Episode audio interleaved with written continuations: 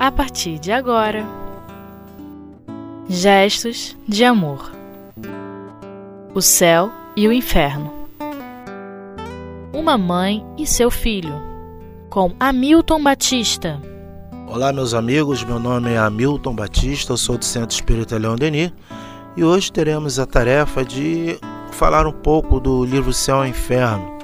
Livro esse que nos dá uma reflexão mais aprofundada em torno da vida espiritual, em torno de como estaremos, como deixar nosso corpo físico. Vai depender de tudo que fizermos durante a reencarnação atual, o nosso comportamento, o nosso modo de ver a vida, a nossa crença e fé em Deus. Nós não podemos perder nunca a fé em Deus. Por mais dificuldades que tenhamos, por mais problemas que nos chegam, lembremos sempre de Deus. Nós fomos criados por Deus, por uma força superior, uma força maior, que sempre nos dá a oportunidade, sempre nos dá condições e meios de chegar até Ele.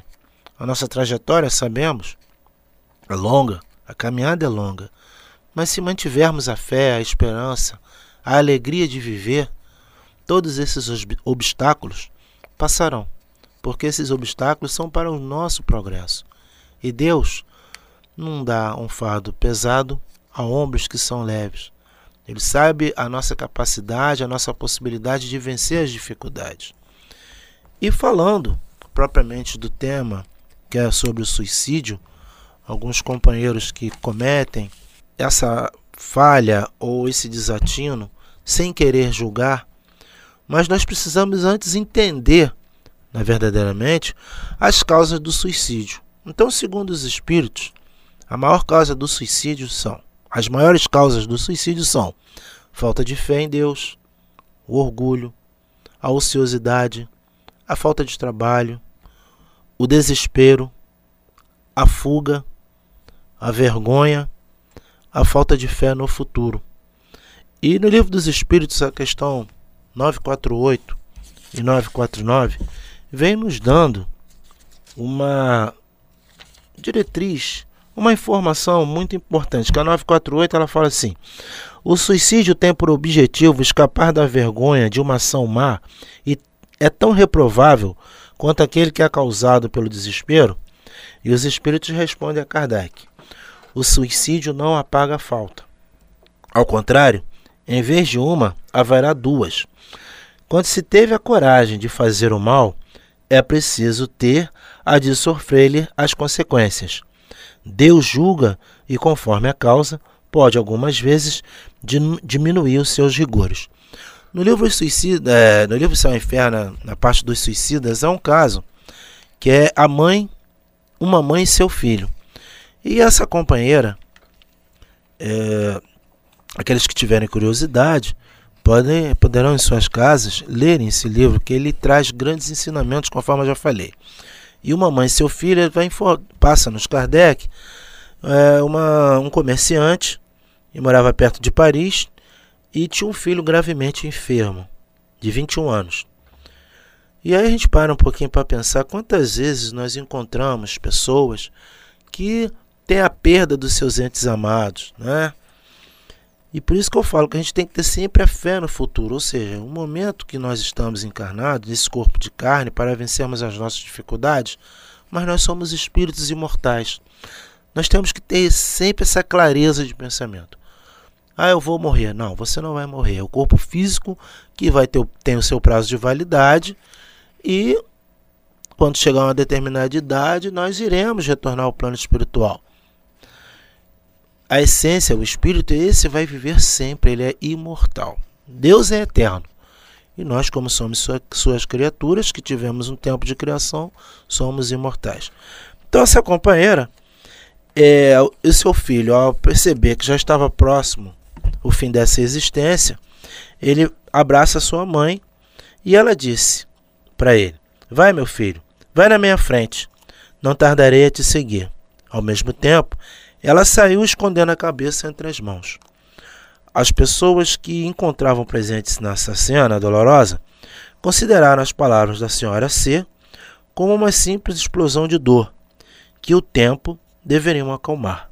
Entretanto, tendo o doente falecido, procuraram a senhora C em toda a casa e a encontraram enforcada no celeiro. O enterro da mãe foi realizado ao mesmo tempo do que, do que seu filho. Então a gente vai observando. É lógico que nós não queremos aqui tripudiar em cima da dor de ninguém. Já temos esse entendimento, já temos essas reflexões até dadas pelo próprio Cristo, mas são os nossos momentos de provas, os nossos momentos de expiações em que nós devemos lembrar, temos o anjo guardião, temos o espírito protetor, em outras religiões, em outros segmentos religiosos também, tem os espíritos responsáveis que lá se denominam por diversos fatores, anjo guardião, guia espiritual, Espírito Santo, é, é, o orixá, não importa. É importante, não importa a nomenclatura, mas nós temos que ter essa certeza que tem sempre alguém que está velando por nós, nos inspirando a caminhar firme, a termos coragem de vencer os obstáculos. E aí, essa companheira, ela comete suicídio e mais tarde, numa evocação, seu filho é evocado primeiro e ele vem dando o seguinte relato: Tendes conhecimento da morte de vossa mãe, que suicidou não suportando o desespero que a vossa perda lhe causou? Sim, e sem tristeza que me causou o cumprimento da sua fatal resolução. Eu seria perfeitamente feliz, pobre e excelente mãe. Ela não pôde suportar a prova dessa separação momentânea. Olha aí, olha uma informação para nós. Toda separação é momentânea. E nós iremos encontrar os nossos entes queridos quando chegar a nossa hora de retornar ao plano espiritual. Se formos bem, firmes, confiantes, encontraremos esses espíritos. Mas se nos entregarmos ao desespero, à revolta, que mais tarde veremos, né, nós, não por castigo, mas até mesmo por uma questão, questão vibracional, nós não encontraremos esse nosso ente querido. Estarão do nosso lado, mas pelo nosso desespero, pela nossa revolta, pela nossa angústia, nós não vamos ver esses espíritos amigos. E ele vem relatando né, que ele poderia ter estar perfeitamente mais feliz, mas devido a esse ato da sua mãezinha, ele estava muito triste e vendo a tristeza também da sua mãe, que se deparou que a vida continuava. E aí ele torna a afirmar aqui: é, e tornou para si reunir com seu filho que ela amava tanto. O caminho que deveria desviá-lo dele é de mim por muito tempo. Ou seja, ela vai ficar bastante tempo ainda afastada, né? Até que se reconheça o seu erro, até que ela se reconheça que ela infringiu a lei divina. E enquanto nós não nos submetermos à vontade de Deus, verdadeiramente, se formos deparar sempre a nossa vida como esse instante, verdadeiramente fica muito difícil de compreender a bondade divina, o amor de Deus por nós. E aí ele vai passando essa informação e pedindo né, que Kardec, os amigos da Sociedade Espírita, rogasse até pela mãezinha dele, né, para que tivesse força, para que tivesse coragem de pedir perdão a Deus, se resignar, né? E o nosso companheiro vai passando outra informação. Rogai por ela e principalmente não a imiteis, mães que ficastes comovida pela triste narração do fato da sua morte. Não acrediteis que ela amasse mais do que as outras mães esse filho querido. Nós vamos lembrar desse ponto até da mãe de Jesus, né? Esse filho querido que era sua alegria e seu orgulho, mas ela não amava mais, porque antes de sermos filhos e pais, temos que lembrar que somos filhos de Deus. A gente vai fazer um breve intervalo e já já vamos voltar.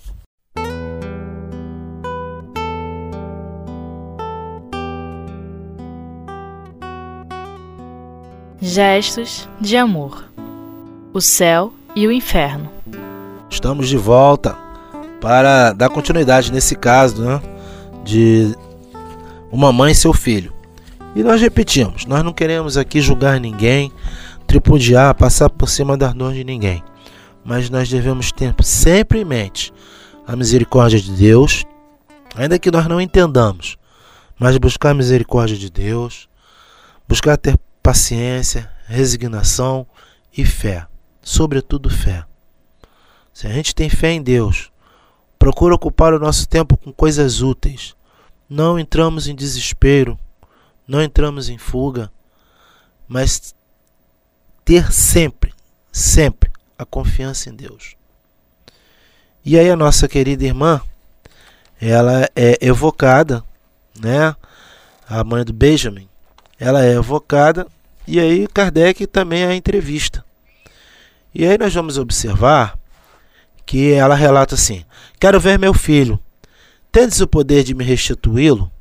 Os impiedosos, eles me, tornar, me tomaram meu filho para conduzirem para a luz e me deixarem na escuridão. Eu quero, eu quero. Ele me pertence. Lembremos, nossos filhos, antes de ser nossos, são filhos de Deus. Então, verdadeiramente somos todos irmãos. Ora, estaremos nas condições de pais, ora estaremos nas condições de filhos, de avós, de netos, bisnetos, mas pertencemos a um único Pai que é Deus.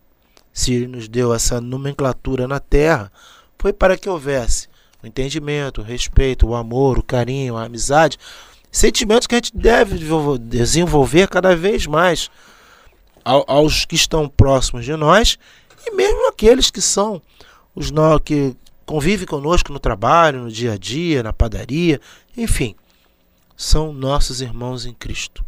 E nós devemos procurar sempre lembrar disso. E aí a nossa irmã ela vem relatando, ela vem reclamando que Deus não é justo, porque retirou o seu filho, esse filho que ela amamentou, que ela cuidou, que é sangue do seu sangue.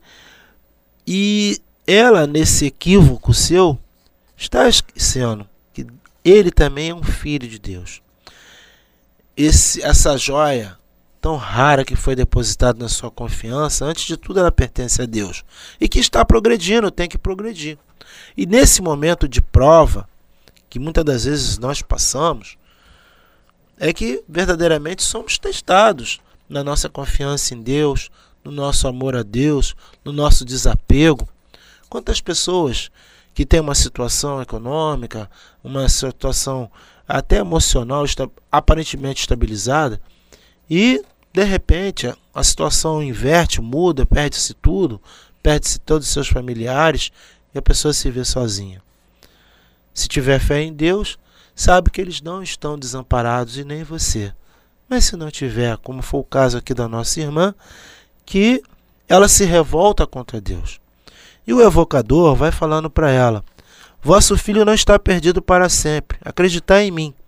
Voltarei a vê-lo, certamente mas é preciso merecê-lo pela vossa submissão à vontade de Deus. Enquanto que a vossa revolta podereis retardar esse momento indefinidamente. Escutai-me, Deus é infinitamente bom, mas é infinitamente justo. E aí nós temos que crer na justiça de Deus. Que Ele não jamais vai nos abandonar, jamais vai nos deixar ao léu. Mas é preciso entender que para nós espíritos imortais, em vias de progresso, de melhoria, nós somos testados. E muitas das vezes, antes de reencarnar, nós temos os nossos guias espirituais, aqueles espíritos que são responsáveis pela nossa reencarnação, a atual reencarnação, que avaliaram. E naquele momento em que vamos passar pela prova, pela expiação, porque toda reencarnação é para dar certo, né? Ninguém veio suicidar para crescer, mas nós devemos lembrar que muitas das vezes algumas situações nos levam ao desespero e nós queremos dar cabo da nossa vida.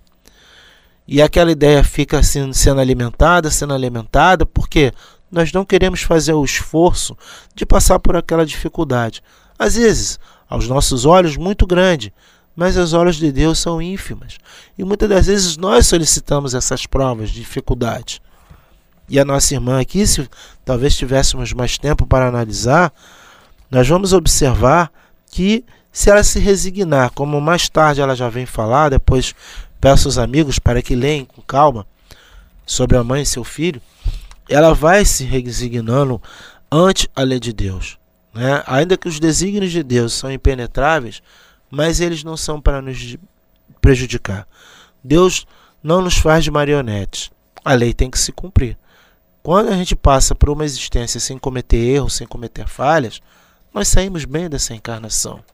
E aí vamos observar junto aos nossos guias o que nós precisamos acertar, o que fomos bem, aquilo que já adquirimos de bom, de sentimento, que não tem mais a necessidade, não precisaremos mais retornar aquilo. Mas outros pontos, há necessidade de retornar naquela situação. Então o suicida, ele vai ter sempre a oportunidade de retomar, né? de retomar onde ele parou. E aí a nossa irmã, ela jamais tranquila, porque o orientador vai explicando que o seu filho, embora aparentemente separado dela, porque ele teve a sua morte natural, ele não a provocou, e a nossa irmã cometeu esse, essa, esse equívoco. Mas ele está espiritualmente bem, amparando, sustentando, vibrando, é, emanando palavras de amor. Nós vamos lembrar aqui também de uma passagem do nosso querido André Luiz, lá no livro que fala do nosso lar, em que quando ele é socorrido pelo Clarencio, ao chegar na colônia, ele fala: Poxa, por que, que me deixaram lá? E Clarencio explica a ele: Eu estava há oito anos ao seu lado, esperando o momento certo para que você pudesse te socorrer. E que momento certo é esse? É quando nós deixamos de ficar revoltados com Deus, quando deixamos de fazer aquela birrinha boba contra Deus. É o momento que eu me resigno, que eu procuro entender a lei de Deus e peço seu perdão e peço oportunidade. Aí onde na, o nosso sentimento está mais fragilizado, está mais fragilizado não, está mais forte reconhecendo a soberania de Deus. E aí a nossa irmã, ela vem reconhecendo a soberania de Deus e vem pedindo forças, né, para que Deus a perdoasse de ter duvidado da sua justiça e da sua bondade. E não é o que devemos fazer.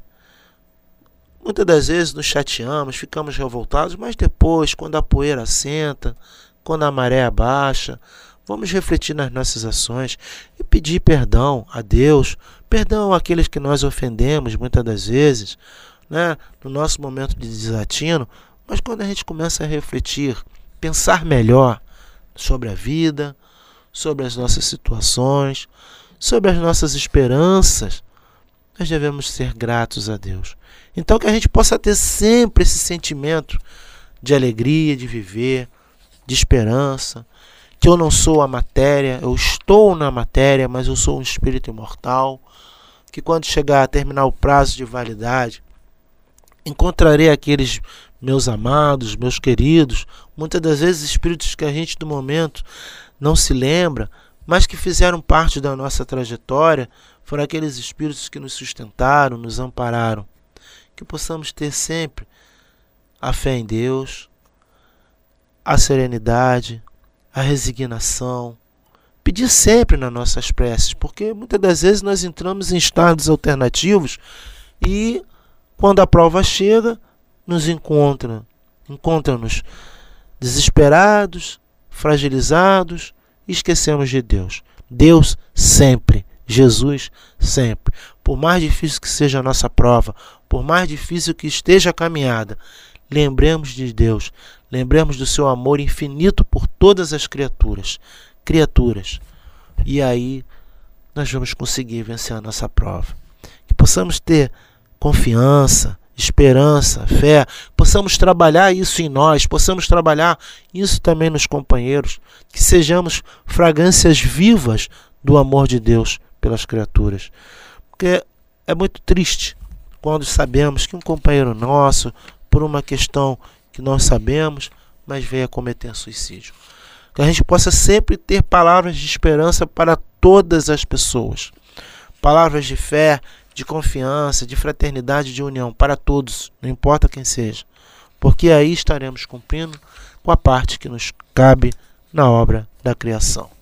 Estamos já chegando aos minutos, aos segundos finais e que fica como mensagem a alegria de viver, a alegria de estudar cada vez mais a doutrina espírita que traz para nós fácil entendimento da lei de Deus, da passagem de Jesus pela terra, pelos espíritos que nos dedicam palavras de esperança, de confiança, mensagens de fé e de serenidade. Que Jesus nos abençoe e até a próxima oportunidade.